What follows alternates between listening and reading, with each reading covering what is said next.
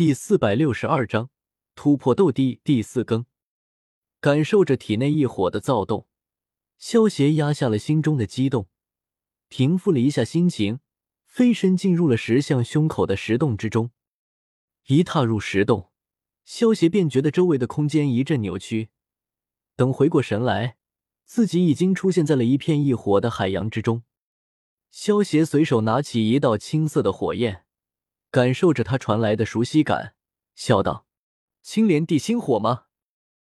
小家伙，你很不错。”一道和善的苍老声音突然响起。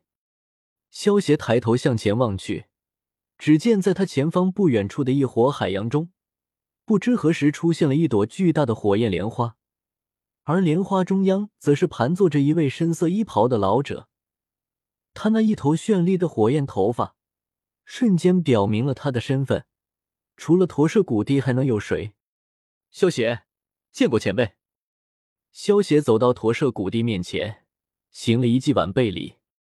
驼舍古帝含笑着点了点头，右手轻轻一挥，顿时面前又出现了一朵火莲，笑道：“小家伙，坐吧。”多谢前辈。萧邪也没有太客气，盘腿坐在了火莲之上。小家伙，如果我没有感应错的话，你应该修炼过一种能够吞噬异火的特殊功法吧？驼蛇古帝笑问道。萧邪点了点头，道：“小子的确修炼过这种功法，名为焚诀。焚诀吗？不错的名字。当初我也是因为无意中得到了这本功法，这才能够日后的成就。如此说来，你我还能算是半个同门。缘分二字。”果然是世间最为奇妙的事情了。驼蛇古帝说完，看着萧邪的眼神更加的慈爱了。前辈，小子有件事情想要请教您，不知您能否告知？萧邪拱了拱手，说道：“说吧。前一段时间，小子曾经进过龙皇大帝的传承洞府，遇到了他留下的一道灵魂分身。从这道灵魂分身的口中得知。”龙皇大帝飞身离开斗气大陆之后，仅仅过了三日便陨落了。所以小子想请问前辈，这飞升之后到底会面对什么？萧邪说完，驼蛇古帝的脸色也变得阴晴不定了起来。过了半晌，摇了摇头道：“我只是驼蛇古帝当年留下的一道残魂。当年驼蛇古帝飞升之后，我便和他断了联系，所以我也不知道他会经历些什么。”不过，龙皇大帝我倒是听说过，当初他可是斗帝强者之中的十大强者之一，没想到连他都会陨落，可见飞升之后未必如同我们想的那么美好。前辈也不知道吗？如此看来，只能等我突破斗帝之后，亲眼去见识一下了。萧协听到驼蛇古帝的话，也没有太过失望，他早就有准备了。只是抱着试一试的态度才问的，你这小家伙的心态倒是一流，老夫越来越看好你了。好了，也不废话了，老夫的传承尽在于此，能够领悟多少，便看你自己的造化了。驼蛇谷地屈指一弹，顿时整片异火海洋骤然收缩，凝聚成了一颗拳头大小的火焰莲子。萧邪看着浮现在自己眼前的绚丽莲子。心中也是激动不已，只要能够炼化它，自己便能够如愿突破斗帝了。小家伙，你准备好了吗？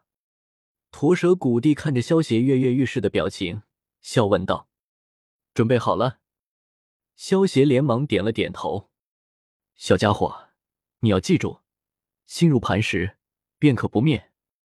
驼蛇古帝话落，屈指一弹，眼前的火焰莲子。瞬间没入了萧邪的眉心之中。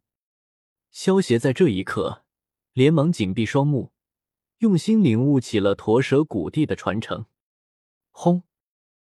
在驼蛇古帝有些惊讶的目光之中，萧邪浑身变成火焰，不是身上燃烧着火焰，而是萧邪变成了火焰。驼蛇古帝不知道萧邪吃了烧烧果实，还以为萧邪也是天生的火灵呢。没想到这个小家伙竟然也是天生火灵，能够接受我的传承，真是再合适不过了。天意啊！看来我的使命就要完成了。驼蛇古帝看着化作一团火焰的萧邪，笑道：“如果萧邪是人族，那么可能还接受不了驼蛇古帝的传承。不过既然萧邪是火灵，那么接受驼蛇古帝的传承，就如同吃饭喝水一般容易了。萧邪自然不是火灵，但是接受了驼舍古帝的传承之后，他的烧烧果实便觉醒了。现在的萧炎对于火焰的亲和力。”恐怕比天生火灵都要强。三个月的时间转瞬即逝，接受着传承的萧邪缓缓睁开双目，大喝道：“众位异火，听我号令，速速归位！”随着萧邪话落，斗气大陆之上，那些无主的异火直接在这股召唤下，穿过虚空，出现在了斗帝洞府之中，然后钻入了萧邪的体内。而那些有主的异火，则是直接脱离了原本的主人，穿过虚空，争先恐后的钻入了萧邪的身体之中。